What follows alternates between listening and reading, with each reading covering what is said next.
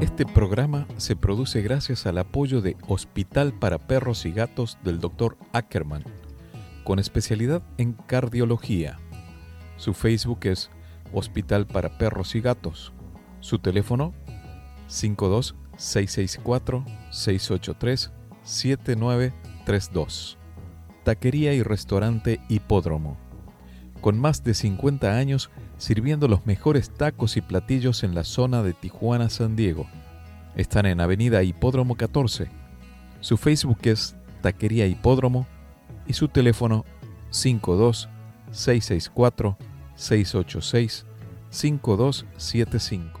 Agradecemos el apoyo de Do It Business Center, con soluciones a la medida para hacer crecer tu negocio en el corazón de Zona Río Tijuana. Renta tu espacio para oficina o empresa en Do It Business Center. Agenda una cita en doitbc.com. Viví una vida mejor en Distrito Betania, el mega desarrollo de Grupo Betania. Más seguro, más cerca, más cómodo, más accesible, más calidad de vida. Tres torres, 569 departamentos, ubicado estratégicamente sobre una de las principales avenidas de Nueva Córdoba. Avenida Belezarfil, esquina Perú. Unidades de 1, 2 y 3 dormitorios con pileta, gimnasio, asadores, seguridad las 24 horas, paseo comercial, oficinas y cocheras. Invertí mejor. Viví mejor. Distrito Betania. Un nuevo desarrollo de Grupo Betania. Conoce más en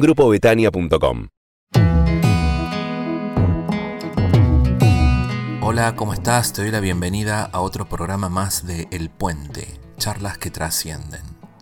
Soy Gustavo Torres y en esta ocasión vamos a estar cruzando el puente y reflexionando junto al psicólogo y escritor español Anthony Bolinches, quien para entrar un poquito en contexto te lo presento. Anthony es autor de libros como El cambio psicológico, La felicidad personal, El arte de enamorar, Sexo sabio, Amor al segundo intento, Los colores de la vida, Peter Pan puede crecer, Tú y yo somos seis, El secreto de la autoestima, El cambio psicológico, El síndrome de las supermujeres, Los cuatro poderes, Mil citas que invitan a pensar y su reciente lanzamiento, Mis mejores pensamientos. Una biblioteca con un valor incalculable en todo lo que respecta al desarrollo de la psicología humanista.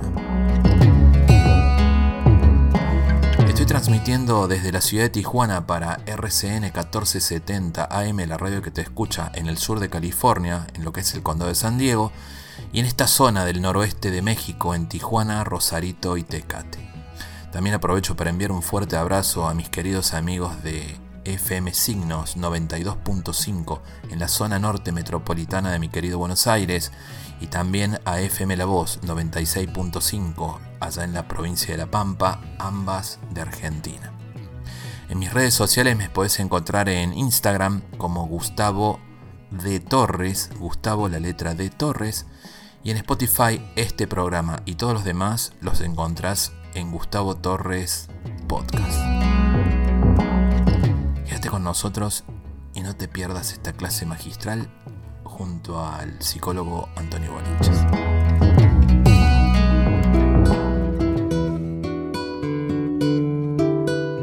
Pues gracias por haberme invitado, Gustavo, y encantado de colaborar contigo, porque creo que difundir eh, toda una filosofía de la convivencia y cómo los seres humanos nos podemos entender mejor a nosotros mismos y desde ahí entender mejor a los demás es fundamental si queremos mejorar un poco nuestro modelo de sociedad y propiciar la felicidad.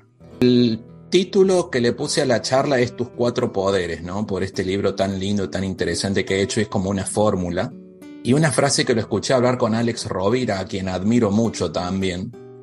Esta frase de Freud la escuché con mucha gente que he hablado y que ha estado en situaciones muy complicadas de la vida. Y una de ellas dice, lo que pasa que de las, de las situaciones difíciles nos obligan a despertarnos. Cierto. Más exactamente, Freud dijo, me considero un hombre afortunado, nada en la vida me fue fácil. Uh -huh. O sea, es evidentemente tiene muchas otras frases antológicas, pero esta es mi frase preferida porque me identifico perfectamente con mi propia trayectoria. El gran problema quizá de nuestra sociedad es que queremos conseguirlo todo fácilmente. Y evidentemente el que algo quiere, algo le cuesta. De hecho, Cervantes ya decía, nunca un hombre es más que otro si no hace más que otro. Cierto que hacer más que otro no, no le sitúa por encima de los demás, pero sí le da una categoría de merecimientos en la que lo lógico sería que los esfuerzos tuvieran recompensa. Y lo que no podemos esperar es grandes recompensas con pequeños esfuerzos. Por eso nosotros hemos de ser los primeros facilitadores de nuestra propia trayectoria personal. Eh, la fortuna evidentemente llega en forma de realización personal, de calidad de vida, de amores sintónicos, pero todo esto no ocurre por casualidad, sino que es la consecuencia de nuestra actitud activa y reflexiva. Cuando somos jóvenes, estamos más activos que reflexivos. Pero madurar es precisamente recuperar la experiencia vital de aquello que no nos ha salido como nosotros desearíamos. De hecho, un principio, básico de la terapia vital, que es mi modelo de intervención terapéutica, lo sistematicé y lo creé en el año 2004, dice que en la vida los buenos momentos son para disfrutar y los malos son para aprender. Ahora bien, Gustavo, uno no aprende porque tiene un mal momento, sino que uno aprende si aprende del mal momento. No hay que confundir sufrir con aprender, porque yo no sufro porque aprendo, sino que, que aprendo si, si, aprendo de lo que sufro. Y aunque parezca un juego de palabras, eh, a eso le llamo sufrimiento productivo. Sería esa manera de sufrir, que por sufrir de esa manera aprendes de lo que sufres. Sería como ver el pasado en conciencia.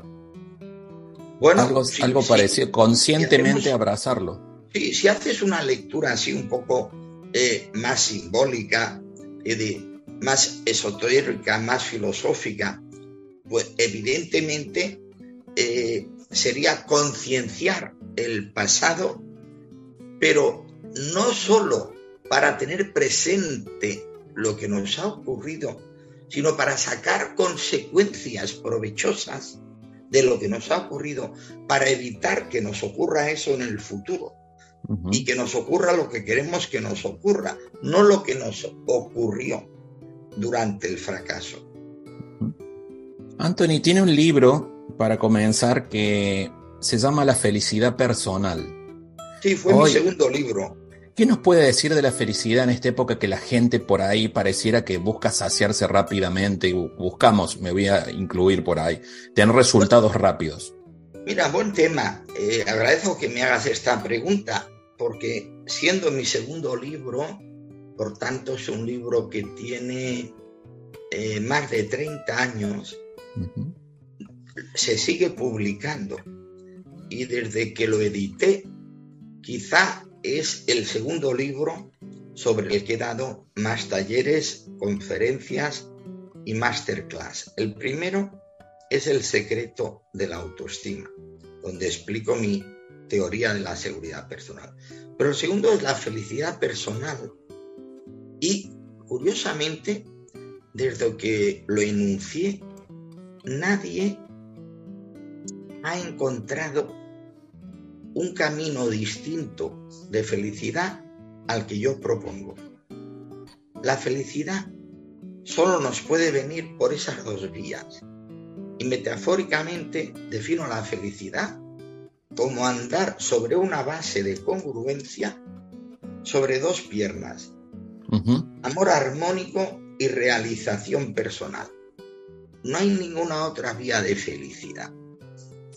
Amor armónico, el que compartimos con otra persona sin dejar de ser nosotros. Por eso, quizá uno de los aforismos míos que ha tenido mayor difusión en las redes sociales es uno que dice que el secreto de un buen matrimonio es casarse con el otro sin divorciarse de uno mismo. Eso sería el amor armónico. Sin dejar de ser yo, puedo estar con mi pareja y los dos nos enriquecemos de nuestra identidad, porque eso repercute positivamente en el enriquecimiento de nuestra pareja. Y luego la realización personal, que es lo que tú tienes y tengo yo, y tienen todas aquellas personas que se dedican a lo que les gusta. O sea, tener un trabajo realizador, lo cual significa un trabajo en el que expreses esencialmente tus capacidades. O sea, un trabajo vocacional. ¿Y qué es una vocación? pues es aquel que se dedica a las capacidades que ha detectado en sí mismo. Pero ¿sabes cuál es el problema? No llega al 20% el número de personas que trabajan en lo que les gusta. Y que lo descubre además. Porque hay gente que no descubre lo que le gusta. Exactamente. Y, y dentro de eso hay todavía otra variable peor. El que descubre lo que le gusta y no lo puede ejercer. Por tanto, 20% estamos realizados, 50% estamos conformados en el sentido de que establecemos una buena relación entre aspiraciones y posibilidades, pero no podemos canalizar toda nuestra capacidad. Y luego, alrededor de un 30% que están frustrados en su trabajo y la mitad de ellos, como tú muy bien intuías, encima de estar haciendo lo que no les gusta, no están de haciendo, no están haciendo lo que sí les gustaría hacer. Ese es el perfil de la persona que tiene mayor insatisfacción vital. Y muchos, como tú muy bien eh, introducías, aunque lo sepan, no siempre pueden realizar su vocación. Por ejemplo, en el ámbito artístico hay, son muchos los llamados y pocos los elegidos. O sea, son personas que no todos los que tienen la aspiración alcanzan un grado de realización. En el deporte, lo mismo. Claro, eh, en España, como tú sabes, los dos equipos de referencia son el Barcelona y el Madrid. Pero claro, pocos jugadores llegan al Barcelona y al Madrid. Ahora bien, por ejemplo, un jugador que esté en lugar de en primera división, esté en segunda división y él acepte que la segunda división es lo que le corresponde en función de sus capacidades autodetectadas, pues podría ser perfectamente feliz. Porque claro, el gran tema es sí. cómo yo relaciono aspiraciones y posibilidades. Y cómo verse en la sociedad como exitoso. Claro. Pues, ahora, si yo creo que para ser feliz he de tener un gran yate, una gran villa, un gran coche y que solo puedo ser feliz siendo el Ronaldo o el Messi, entonces estoy perdido. La pregunta es, ¿cuántas personas, si relacionaran bien sus aspiraciones con sus posibilidades, podrían ser felices?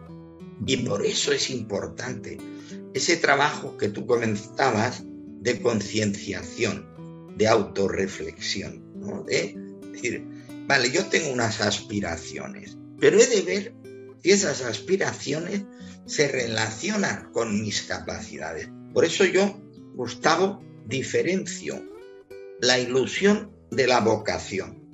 La ilusión la tenemos cuando somos niños, porque como tú dices muy bien, la sociedad nos transmite unos modelos. Entonces tú y yo tenemos 10 años y vemos por televisión a hombres exitosos, actores, eh, futbolistas, cantantes, ¿vale? Y entonces, uno que quiere ser actor, cantante o futbolista, o si su padre es un exitoso profesional, pues también quieren, tienen esa identificación. Ahora, el problema es, ¿qué ocurre cuando tú y yo a los 10 años vamos al colegio y no nos dejan jugar a fútbol porque somos muy malos? Entonces nosotros mismos nos damos cuenta que aquello era una ilusión que no se corresponde con nuestra capacidad.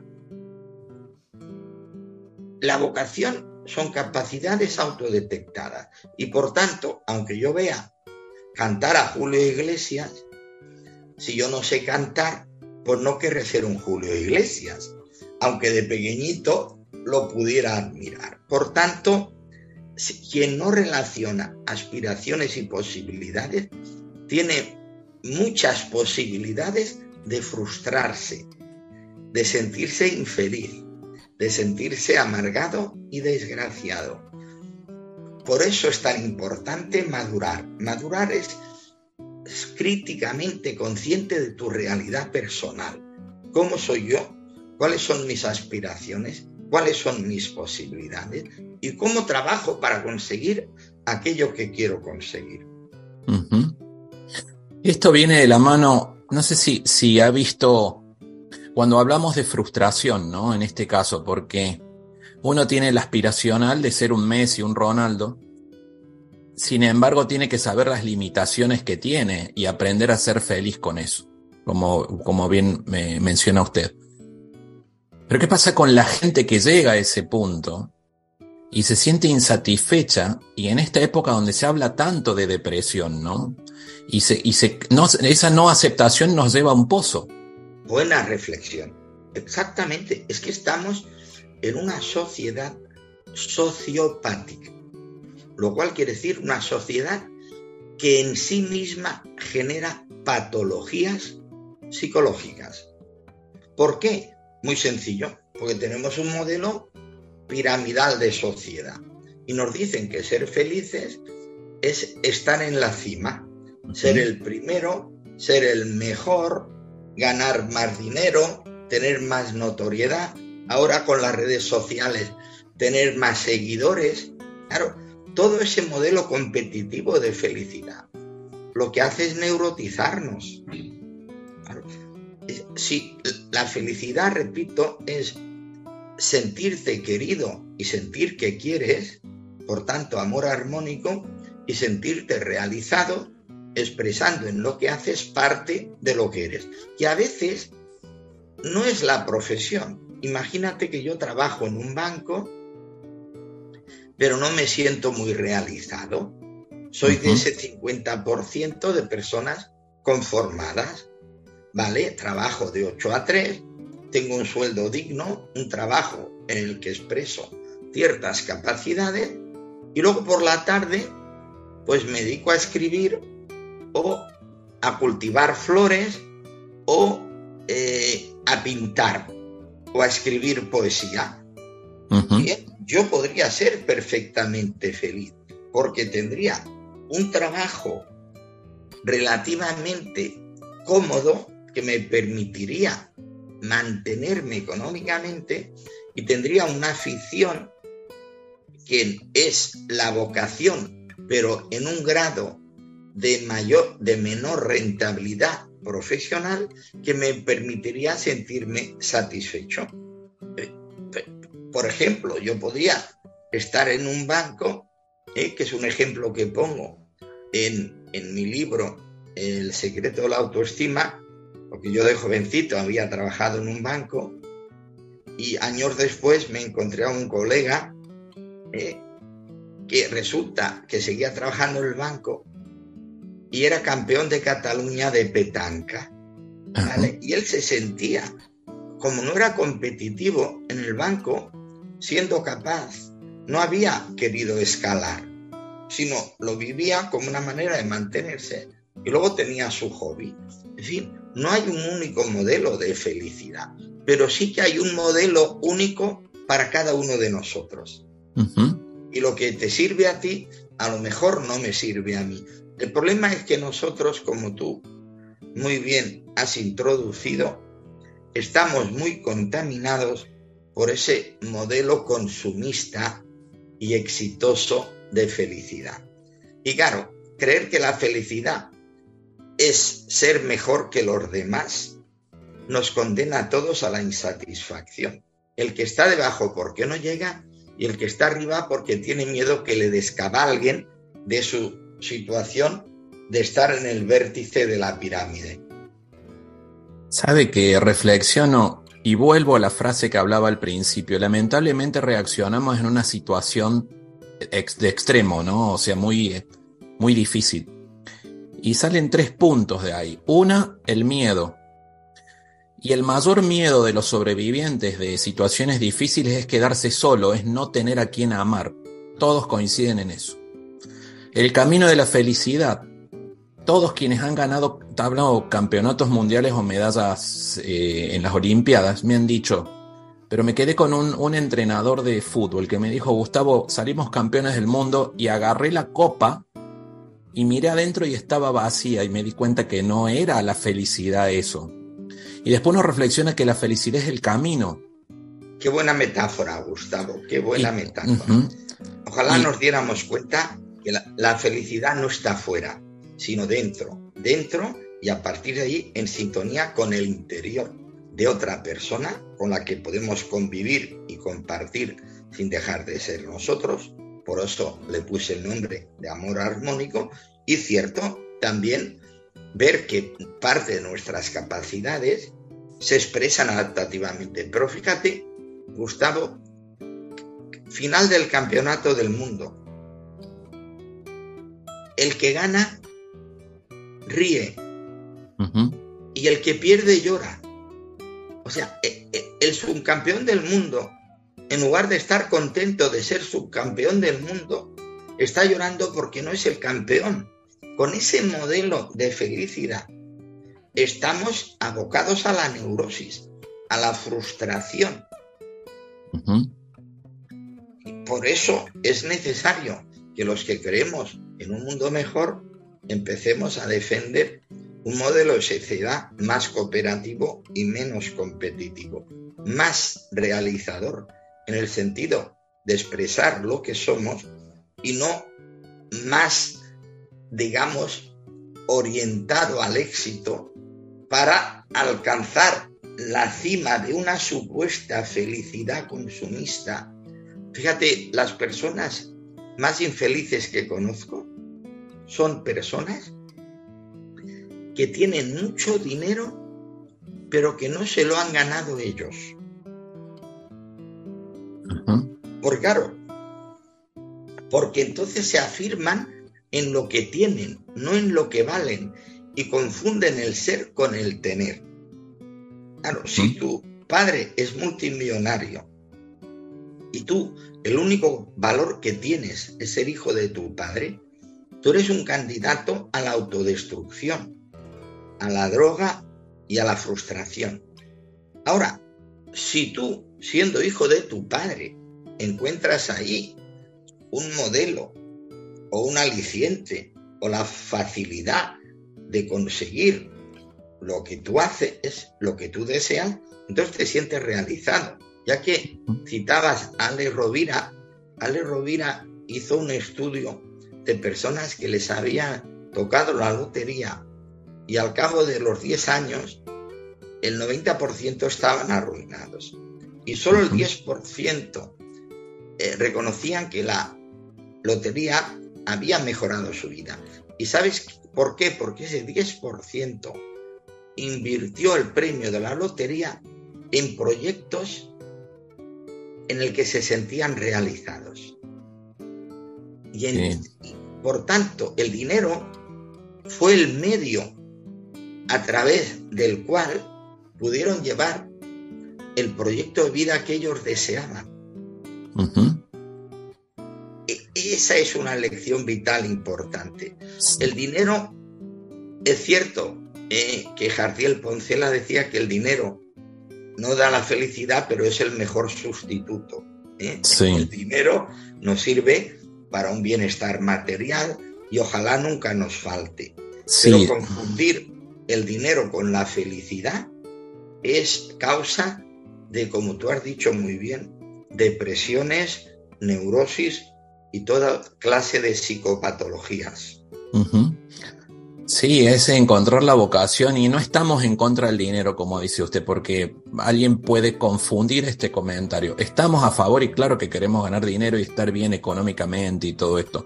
Sin embargo, creo que muchos, en lo personal me ha visto preguntarse cómo puede ser tan feliz una persona que, que según nosotros, no tiene lo que, aspira, lo que aspiramos, me explico. A mí me, supo pasar hace muchos años en Córdoba, yo soy de Argentina, de Córdoba, con un vendedor de periódicos y me cambió el día, su alegría, su sonrisa y siempre estaba. Y claro que tenía problemas, pero dice, trato de vivirlo de la mejor manera. Y, y siendo un poco esto, no es mística, sino yo creo que los mensajes nos llegan por ahí por gente que no conocemos y lo bueno es estar despierto para saber interpretarlos en ese camino. Si, si, lo supiéramos interpretar de más jóvenes, no sería tan, eh, tan difícil tal vez para algunos esto de, esto de la vida, que es tan lindo. Y además vemos, vemos culturas que no han entrado en, este, en esta neurosis consumista, capitalista, y que viven más en contacto con la naturaleza, y que se les ve felices. ¿Por qué? Porque no tienen interiorizado ese modelo de que consumir más es ser más feliz. Fíjate que también incluso en nuestro modelo de sociedad capitalista consumista, cada vez hay más personas que se van a, vivir a un pequeño pueblo y se dedican a criar cabras o a hacer quesos o a hacer artesanos y encuentran un modelo de felicidad más arraigado a la naturaleza. Eh, decía eh, Confucio que al lado de la moderación está la felicidad. Para ser feliz no necesitas grandes cosas, sino cosas que te permitan ser tú mismo, sentirte querido y querer y encontrar una cierta vía de expresar tus capacidades en la vida cotidiana. y, por tanto, como no humanicemos el capitalismo, estamos abocados a la neurosis global. Cada vez, como tú decías muy bien, hay más psicopatología, más infelicidad, más sentimiento de frustración y más depresión y están aumentando los suicidios, suicidios mm, entre las personas jóvenes. ¿Por qué? Porque se les somete a una presión en el que sin capacidad de resistir la frustración, ¿eh? se les ha enseñado que todo lo han de tener fácilmente y que todos han de adquirir una notoriedad sin esfuerzo. Y claro, evidentemente, la realidad hace una selección natural y a los más débiles se los lleva por delante. Sí, hay que estar preparado. me hace pensar mucho en las generaciones de ahora, ¿no? Con, con esto que no pareciera que no podemos escapar de los jueguitos estos en electrónicos. Yo sigo siendo de, de la época de los 70, le digo juego electrónico a todo esto del iPad y todo esto, ¿no? Y que em, em, empiezan a tener menos tolerancia a la frustración porque es todo rápido. Y digo, ¿cómo nos, ¿cómo nos irá a ir con ellos más adelante? Demasiados estímulos difícilmente codificables. Eh, una sociedad que les ha educado en la abundancia y les ha evitado la frustración y eso no se corresponde con la realidad del mundo externo. Eh, mira, mi teoría de la educación reside en dos elementos muy sencillos de explicitar, pero muy difíciles de implementar. Educar es dar afecto y poner límites. Y ahora hemos confundido educar con no poner límites y facilitar el bienestar material de nuestros hijos sin ponerles ningún límite. A partir de ahí, ¿qué les ocurre? Que cuando chocan con la realidad externa, no pueden entender que si en su casa lo han tenido todo, en la escuela les digan que se han de esforzar, que la niña que les gusta les diga que no, que, que quieran jugar a fútbol y no los dejen porque son malos, en definitiva, cuando ven una realidad inhóspita y salen del cascarón creyendo que son los reyes del mundo cuando solo han sido los reyes de su casa. Sí, sí, sí. Siendo un poquito otro tema de todos los libros que tiene Anthony, eh, cuando hablamos de esto del concepto de la sociedad, todavía hay lugares en donde tenemos la aspiración de mostrarnos en pareja. Si, ¿Cómo puede ser que a tal edad no te casaste? Depende del lugar, ¿no? Que, que, piensa que la realización tal vez está en encontrar a alguien. Y tiene, tiene aquí, son tres libros. Tres libros. El arte de enamorar, el arte de enamorar, el nuevo arte de enamorar y el amor al segundo intento. Cierto. Si, si, podemos resumir o hablar de esos tres, hoy en esta gente que está en la búsqueda de... El, nuevo arte de enamorar no es más que la versión actualizada del arte. Del arte enamorar. Okay. Es el mismo libro actualizado. El otro es Amor al segundo intento y podríamos incluir uno, un tercero que Sexo Sabio. Ah, Sexo Sabio, sí. Aunque hablo de sexo, hablo del sexo de la pareja estable. Eh, el subtítulo del libro es Cómo mantener el interés sexual en la pareja estable. ¿Por, qué? Porque la pareja no puede vivir solo con sexo, pero tampoco sin sexo. Mi teoría del amor armónico eh, eh, está explicitada en Amor al segundo intento y mi filosofía del enamoramiento en el arte de enamorar. En el arte de enamorar hay dos ideas fuerza. Primero, el arte de enamorar es el arte de mejorar. Si yo mejoro, yo enamoro. Y si no mejoro, no enamoro, porque las personas no me quieren, porque yo necesite ser querido. Las personas me quieren si encuentran en mí algo que es válido para ellos. ¿Correcto? Sí. Y segunda idea, fuerza. La mejor manera de enamorar es no intentarlo. La mejor manera de enamorar es no intentarlo. ¿Cómo sería eso? Pues que si tú te comportas de manera adaptativa, relajada, correcta y constructiva, despiertas un flujo de interés. Y si entonces hay una simpatía física, se produce el enamoramiento. Y si no hay simpatía física, se generan amistades, se generan buenas relaciones familiares, vecinales y amicales. ¿Cuál es el problema?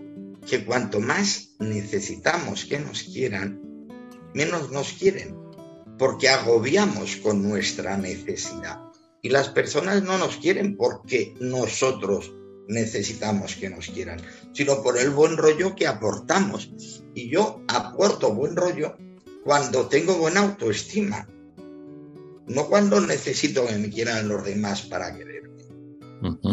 Eso con respecto al arte enamorar. Con respecto a la pareja estable. Las cuatro patas de la pareja estable, porque hago la metáfora de asimilar la pareja estable a una mesa que para soportar el peso de que lo que le cae encima ha de tener las cuatro patas sólidamente instaladas. Primera pata, buen acoplamiento sexual. Segunda pata, caracteres suficientemente compatibles. Tercera pata, escala de valores similar. Y a partir de ahí es cuando tiene sentido la cuarta pata, que es proyecto de vida convergente. Por eso hemos de ser conscientes de hasta qué punto sintonizamos o no con las personas que nos gustan. Porque la pareja no puede vivir sin sexo, pero tampoco solo con sexo. Por tanto, primero hemos de ver si hay una sintonía sexual. A partir de ahí, hemos de ver si los caracteres son compatibles. A partir de ahí, hemos de ver qué pensamos de las grandes cosas de la vida. Y cuando se da eso, es cuando tiene sentido un proyecto de vida convergente. Ahora, cuando yo tengo tan pobre autoestima que voy pidiendo caridad amorosa, que voy mendigando o voy persiguiendo para que me quieran, consigo el efecto contrario al deseado. Repito, las personas no nos quieren por nuestra necesidad de ser queridos, sino por las aportaciones positivas que hacemos a la relación. Por eso tiene sentido que el arte de enamorar es el arte de mejorar. En Sexo Sabio, no lo he leído el libro, Anthony, pero me quisiera preguntarle cuáles son las etapas de la sexualidad, desde el noviazgo hasta un matrimonio maduro, ¿no? Cómo se va viviendo o eh, cómo se puede ir adaptando. Las etapas son fáciles de definir, lo que son difíciles es de mantener. Hay una primera fase que es la de efervescencia, ¿no? La fase de apasionamiento, que es dura como mucho los dos o tres primeros años de relación si se produce un buen acoplamiento sexual. Lo cual no es fácil, porque como explico en Sexo Sabio, ha de haber coincidencia suficiente en iniciativa, frecuencia, rituales y resolución, porque eso es lo que permite el mantenimiento del deseo. Pero no siempre eso es posible. Pero imaginemos que se da concordancia suficiente. Vale, previamente el uso puede llevar al abuso. O sea, primer requisito, en sexo es mejor tener deseo sin relación que relación sin deseo. ¿Eh? Qué buenas frases, Anthony. Qué buenas frases que dice. Ni, ni non de l'enclos, que era una cortesana francesa que sabía mucho del tema, decía que el amor casi nunca muere de hambre, casi siempre de indigestión. ¿Correcto? Es preferible deseo sin relación que relación sin deseo. Vale, pero evidentemente en la convivencia se produce un fenómeno que yo he tipificado como de la matemática de los sentimientos, que es muy fácil de explicar y de entender. Como todos tenemos defectos y virtudes, al convivir se activa el principio de habituación y el principio de saturación. El de habituación afecta a las cosas buenas de nuestra pareja, porque a lo bueno nos habituamos. Si tú eres muy trabajador, tu, mujer lo valora. ¿eh? Si eres muy simpático, tu mujer lo valora. Pero es cierto que a lo bueno nos habituamos, por tanto, lo bueno con el tiempo es menos bueno. Pero ¿qué ocurre con lo malo? Que a lo malo no nos habituamos, por tanto, lo malo con el tiempo es peor. Si lo bueno es menos bueno y lo malo es peor, está claro que la valoración respectiva de la pareja disminuye, pero puede quedar en saldo positivo. Si sigue en saldo positivo, la persona continúa.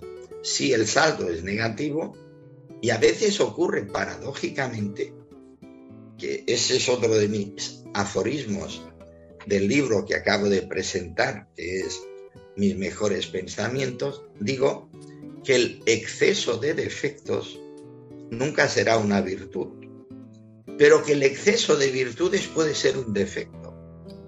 Porque aquello que tu mujer al principio decía que tú eras muy simpático, a los cinco años puede decir que eres un frívolo o un superficial. Si valoraba que eras muy trabajador, a los 10 años puede decir que eres un obseso del trabajo. ¿eh? Si eras muy limpio, a los 10 años te dice que eres un obseso de la limpieza. Por tanto, eh, siempre hay un deterioro relativo de la calidad de la convivencia. Pero cuando el saldo sigue siendo positivo, eso se mantiene. Lo que no se mantiene es la fase efervescente de la sexualidad, sobre todo en la pareja convivencial. Cuando la pareja es no convivencial, parejas que se ven los fines de semana, pueden estar cinco años, incluso diez años, en fase álgida de deseo, porque la ausencia mantiene el deseo de presencia. Eh, eh, a ver, la convivencia puede ser buena para la afectividad, pero no es buena para el sexo, ¿correcto? Por tanto, se pasa a una sexualidad homeostática de canalización adaptativa de la energía sexual y hay menos frecuencia sexual y, se empobrecen tanto la frecuencia como los rituales. Lo que ocurre que si baja el sexo, pero se mantiene los caracteres compatibles, la escala de valor similar y el proyecto de vida convergente, y además tenemos hijos, y además tenemos una experiencia de apoyo recíproco, eso se mantiene en fase estable. Es más, yo una de las preguntas que les hago a las parejas en conflicto que vienen a verme, digo, tú cuando tengas 80 años, ¿te ves al lado de tu pareja, cogidos de la mano, paseando, apoyados en un bastoncito? Y si me dicen que sí, esa crisis tiene mejor pronóstico. Porque claro, nos hemos de ver también, no solo que estamos en un presente suficientemente válido, sino que nos vemos el uno para el otro como compañeros de vida. Y que queremos envejecer juntos. Es una parte, es, algo dinámico que va cambiando permanentemente las cuatro patas de esta mesa. Que creo que la, que la comunicación está en el medio. relativa, sí, cierto, cierto. Eh, la primera baja, la segunda se ha de mantener, la tercera se ha de consolidar. Entonces es cuando nos mantenemos en ese eh, proyecto de vida convergente. Yo tengo aquí anotado cuatro libros más. Peter Pan puede crecer, que me encanta ese título, creo que... creo que de, la, de la inmadurez, e, evidentemente se asocia por el título a la inmadurez masculina, pero también es aplicable a la inmadurez femenina. Cierto que en estos momentos, con la crisis en las relaciones de género, los hombres están desorientados y muchos quieren refugiarse en el país de nunca jamás. Pero también me preguntan, bueno, ¿y las mujeres? Pues sí, el equivalente del hombre Peter Pan sería la mujer campanilla. Es cierto, hay mujeres inmaduras, hay hombres inmaduros. ¿Por qué creo que en estos momentos hay más hombres inmaduros? Porque el hombre tenía una situación de privilegio y ahora le han descabalgado y está desorientado. Y en cambio las mujeres llevan tres generaciones luchando por la igualdad y lo han hecho tan bien que ahora se da la paradoja, que eso lo explico en otro libro, El síndrome de las supermujeres, el otro libro. que precisamente la evolución femenina hace que esté descontenta la mujer de los hombres que encuentra y los hombres eh, está desorientado ante esa evolución. Por tanto, estamos en un momento crítico de relaciones de género que está repercutiendo muy negativamente en las relaciones de pareja. Mire, le cuento dos experiencias que viví referente a esto y creo que en estos dos libros y a mí me llevó a un conflicto. me tocó ir a una reunión de negocios en Buenos Aires. Y al presentarme la, muchacha, la, mujer con la que iba a entrevistarme, que éramos varios, sí. tiene los ojos verdes. Y yo le quise decir que tenía los ojos del color de mi esposa. Por como, como para romper el hielo, como quien diría, ah, qué lindo, no sé, algo, algo. Pero se enojó. O sea, antes que yo le alcance a decir, me dijo de que no la vaya a comparar con nada. Entonces, saliendo de esa junta, la persona que me acompañaba, hacía mucho no, no interactuaba en ese campo en Argentina, me dijo, no se puede hablar de nada de eso ahora, no, no, traté de evitar de eso, fútbol y... Y la otra situación fue cederle el paso a alguien en el metro, a una mujer, y enojarse porque la estaba... Y era una cuestión de caballerosidad, de educación.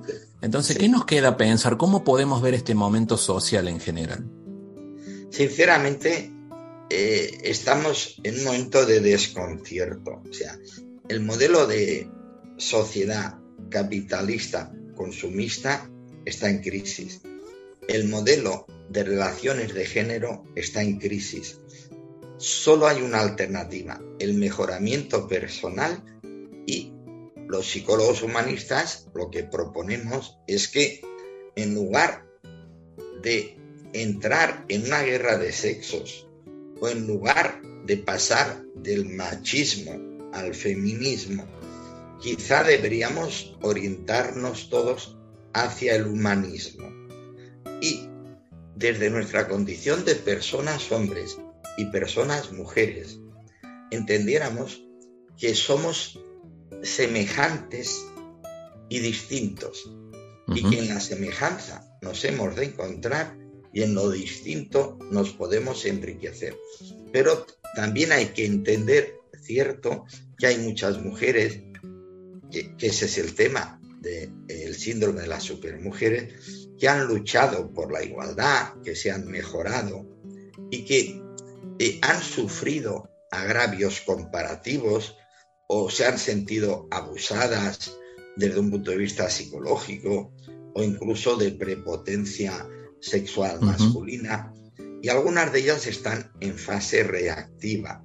De hecho, eh, yo diferencio cinco tipos de supermujeres.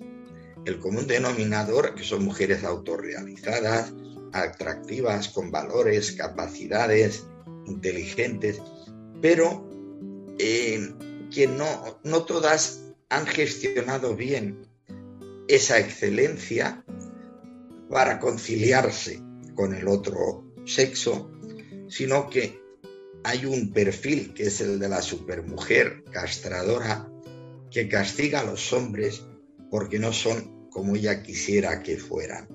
Por suerte, ese es el único perfil negativo. Incluso tendríamos que plantearnos si, si, las podemos calificar de supermujeres. Porque, claro, si no gestionan adecuadamente sus virtudes, hasta qué punto esas virtudes las benefician. En cambio, hay los otros modelos, la supermujer facilitadora, la autorrealizada, la autónoma, que eh, son conscientes de la dificultad y solo hay una manera, Gustavo, de que nos podamos conciliar los hombres y las mujeres que es desde nuestra condición común de personas y utilizando la inteligencia constructiva. Tú, tú quisiste halagar a esa mujer. Esa mujer, por su casuística personal, que podría estar justificada o ser entendible, ¿eh? reaccionó de manera no adaptativa. Su reacción no fue madura lo único que nos puede conciliar es la inteligencia constructiva. Y e, ella en ese momento no la utilizó. ¿Qué es la inteligencia constructiva? Aquella manera de utilizar la inteligencia que por utilizarla de esa manera hacemos sentir bien al receptor del mensaje. Crear buen rollo, crear armonía, eh, crear eh, empatía. Ese es el futuro que nos puede conciliar a los hombres y a las mujeres. Si no, nos vamos a perjudicar los dos sexos. Importante sería, Anthony, que todos tuviéramos la misma prioridad en la salud mental desde niños que la salud física, para poder trabajar todos, todos, no sé si llamarlo traumas, ¿no? Pero todas las experiencias difíciles que hemos vivido para poder adaptarnos a un futuro. Sí, es trauma si imposibilita eh, normalizar nuestra realidad. A ver, hay sufrimientos que adecuadamente invertidos son los que permiten el crecimiento. Cuando un sufrimiento es excesivo y no lo podemos concienciar y lo reprimimos, entonces se convierte en un trauma. Los cuatro poderes, inteligencia, madurez, bondad y voluntad. Lo escuchaba, lo escuchaba que volaba como que esto era un compendio de toda la experiencia de todos los libros que ha escrito. Pues sí, eh, estoy de acuerdo contigo, Gustavo. Eh, no, sé si tienes formación psicológica, pero eres un psicólogo intuitivo. ¿eh? Me acabo, acabo, con mi edad acabo de terminar la licenciatura en psicología, pues entonces, te, te, invito a que en tu condición de divulgador, de persona sensible con los problemas de la época que nos ha tocado vivir, eh, toda tu facilidad como comunicador y toda tu inquietud como psicólogo se exprese en beneficio tuyo porque te sentirás realizado y en beneficio de la comunidad porque falta nos hace. Muchas gracias por el, por el consejo. ¿Cómo usamos la inteligencia para madurar? A la bondad, a esa necesidad de, como la terapia ocupacional siempre hablamos, ¿no? De ayudar al otro empezamos a descubrir nuestro valor. Tal vez lo identifico con eso. Y a la voluntad de esa fuerza. Es una muestra de empatía y de bondad, pero también es una muestra de que estamos suficientemente bien nosotros.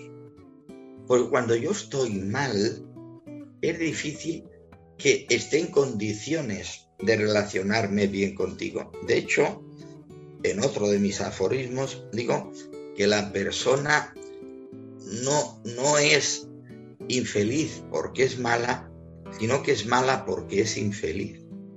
Mm. Las personas felices no se levantan cada día para ir a molestar o fastidiar a alguien, no, es tu propio malestar el que te hace estar reactivo con los demás.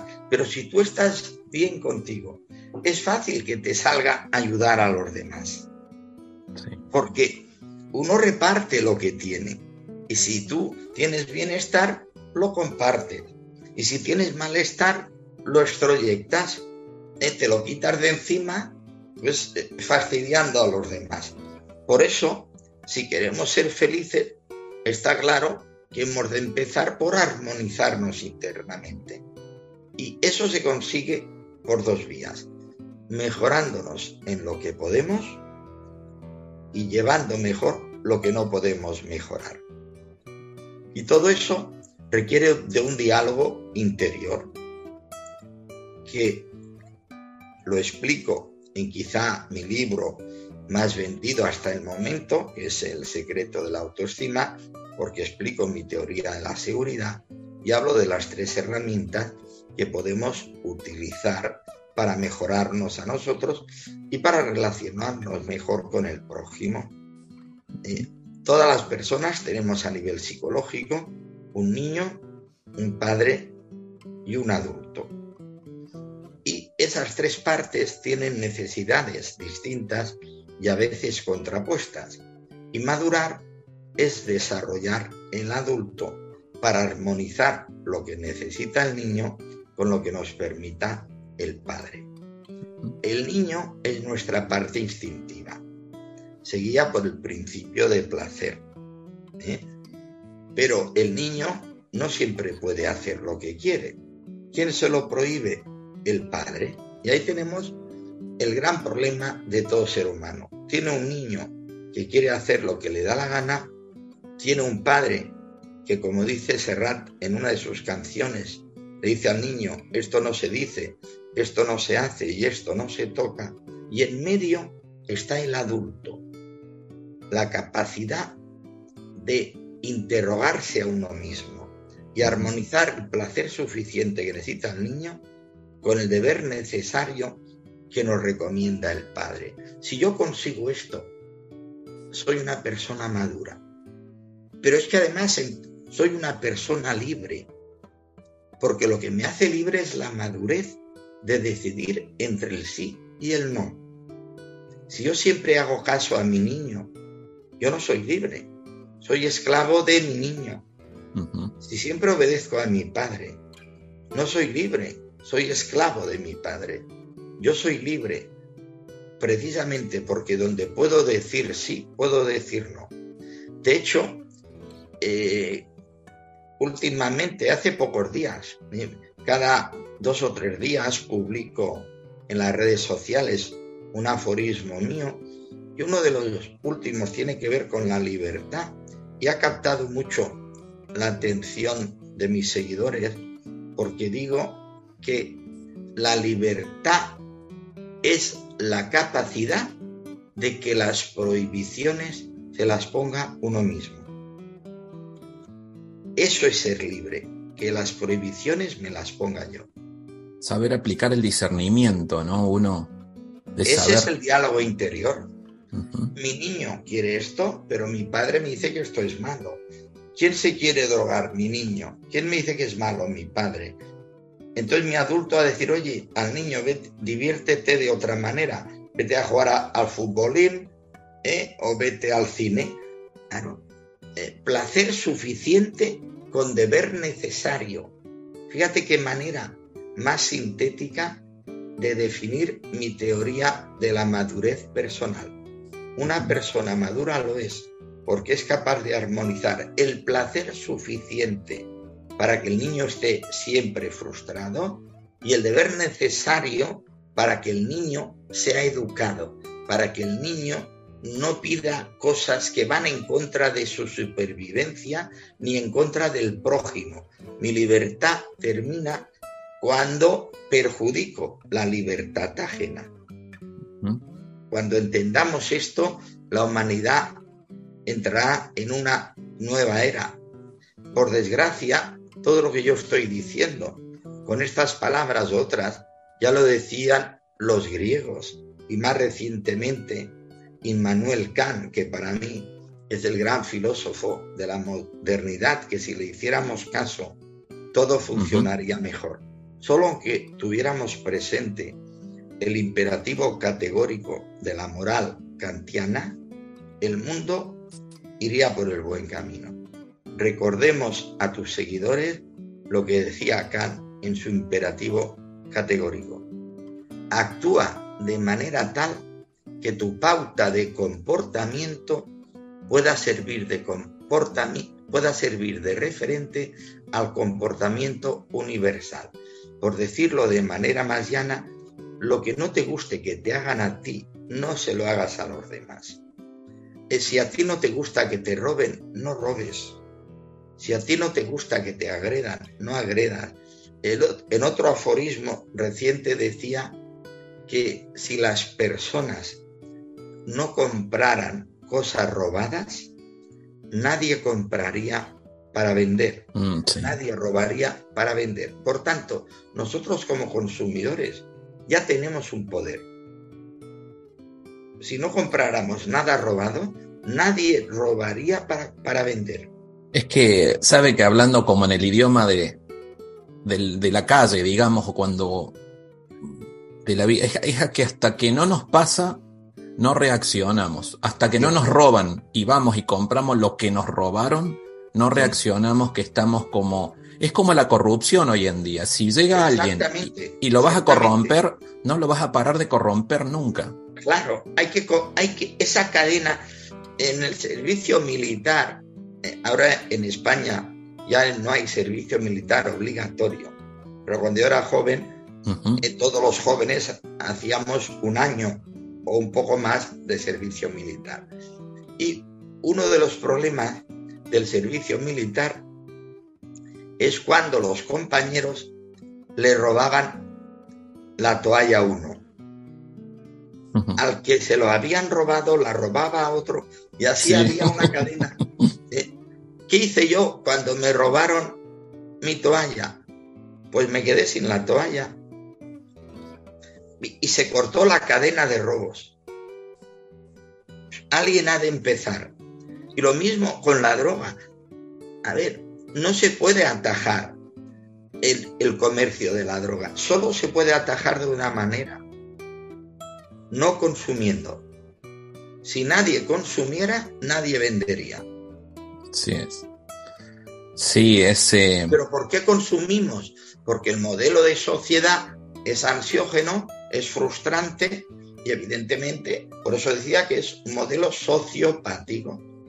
nos condena a una insatisfacción y una infelicidad que nos hace entrar en conductas evasivas destructivas que todavía nos hace más infelices. Soluciona todo esto, Gustavo, que personas como tú, como yo, y cada vez somos más los psicólogos que eh, estamos encabezando el movimiento humanista, entendamos que solo desde el mejoramiento humano será posible mejorar la sociedad. Algo que me movilizó mucho porque supe entrevistar a una persona víctima de la trata. Ya. Y otro problema. Y me hizo ver las cosas fuera con prostitutas, nadie se prostituiría. Por eso estoy de acuerdo no en castigar a los clientes. Estoy de acuerdo en que los clientes dejen de ser clientes, pero además ha de ser voluntario, porque la ley no cambia a las personas, somos las personas las que no podemos hacer innecesarias las leyes. O sea, alguien dijo que en tiempo de corrupción es cuando más leyes se dan. Las leyes, echa la ley, echa la trampa. Es cierto que han de haber unos referentes sociales normativos, pero lo fundamental es la ética. O sea, la moral es el mejor libro de ética que existe. El ser nosotros los que entendemos que hemos de limitar nuestros placeres para no perjudicar a los demás y que los placeres que nos podemos permitir no nos han de perjudicar ni a nosotros ni a los otros. Justamente en paralelo alguien decía que su hijo iba a cumplir X cantidad de años y que lo iba a llevar a un prostíbulo. Y yo digo, ¿sabes la historia que hay en la mujer o en la niña con la cual lo vas a llevar? O sea, no lo hagas porque no sabes ella de dónde viene, o sea, no de dónde viene que venga a un lugar malo, pobre, o sea, para apoyarlo. Pero además está normalizando la prostitución. Así es. Recién comentaba que estabas haciendo un resumen, Anthony, de, de los aforismos suyos. Tiene su libro mil citas que nos invitan a pensar, como para este, este es, de aforismos ajenos. exacto. acabo, acabo, de sacar ahora, ¿eh? lo presenté la semana pasada en Madrid. Oh, felicidades. Y la anterior en Barcelona, que es mis mejores pensamientos. ahí verás 700 aforismos míos. Si quieres, ¿eh? como veo que sigues mi obra, te invito a que cuando te lo hayas leído, dediquemos eh, otra entrevista interoceánica entre dos países hermanos, entre América y Europa y entre España e Iberoamérica. Repito, en ese sentido, claro, e-, eres la mejor versión y representación de lo que debería ser el mundo hispánico te consideras o tienes presencia en México, en Argentina, ah, en Chile, también en Estados Unidos, pues te felicito por tu tarea y quedo a tu disposición. Muchísimas gracias, Anthony. Muchas gracias por esto tan valioso, como le decía al principio, que es el tiempo, por considerarme. Realmente me, me llena de orgullo que me hayas atendido y compartido este tiempo. Encantado de saludarte, Gustavo, Felicidades por tu trabajo y te animo a que perseveres.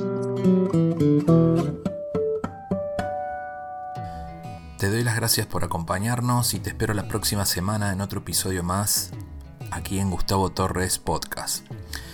Y te pido por favor que si consideras que a alguien le puede servir esta charla, se la reenvíes y que me ayudes a divulgar este trabajo que con mucho esfuerzo y pasión hago todas las semanas. Un abrazo y mi Instagram es Gustavo de Torres. Gustavo, la letra de Torres. Ahí también te espero. Un abrazo Quisiera ser más bueno, pero a veces no me escucho tener lo que merezco. Ni poco ni mucho. Quisiera regalarte la sonrisa que me falta, aunque hable tanto y tenga poca palabra. Me dijes aplicado y me aprendí toda la teoría. Quisiera no fallarte. Te lo juro por mi vida. Menuda tontería, mi vida que no es mía. La vida es solo un préstamo que dura un par de días. Me dije si me caigo. Me sacudo y me levanto, pero hay días, créeme, que cuesta contener el llanto. Quisiera ser tu hombro, tu escudo, tu alegría. Y no ser el empuje de la lanza que te pincha. Y aunque a veces no conozca el que era antes, intento no olvidar lo importante. Ya sabes que aunque quiera nunca te devolvería aquello que me diste cuanto más falta me hacía. Y entregarte el corazón, que siempre lo lleves cerca. Si algún día me perdí, no dudes que estoy de vuelta. Y entregarte el corazón, dar todo lo que tenga. Bailaremos sin temor cuando llegue la tormenta. Quisiera ser la nota más alta que llegas cuando cantas matando el lamento, lamer tus heridas y secar tu tormento para que al final te rías y no solo hacia adentro. Quisiera ser la letra que sigues al pie, la misma en la que te sujetas cuando vas a caer. Quisiera ser lo que te vendo, los consejos que nunca mantengo, ni tengo pero que querría tener. Quisiera querer como quiero que me quieran, ni poco ni bastante, aunque me basta con que a mí me quieran bien. Que de tanto hacerlo me deshagan, rehagan y me hagan un lugar al que al final quiera volver. Y aunque a veces no conozca al que era antes, no pierdo de vista lo importante. Ya sabes que aunque quiera nunca te lo pagaría. ¿Cómo saldar la deuda? ¿Quién te salvó la vida? Y entregarte el corazón, que siempre lo lleves cerca. Si algún día me perdí, no dudes que estoy de vuelta. Y entregarte el corazón, dar todo lo que tenga. Sin temor cuando llegue la tormenta. Y sabrás que todo lo que quiero es lo que tengo para dar. Puedo tirar con tu cariño y con lo puesto, que no nos falten nunca ganas de volar. Quisiera ser más bueno, pero a veces no me escucho. Tener lo que merezco, ni poco ni mucho.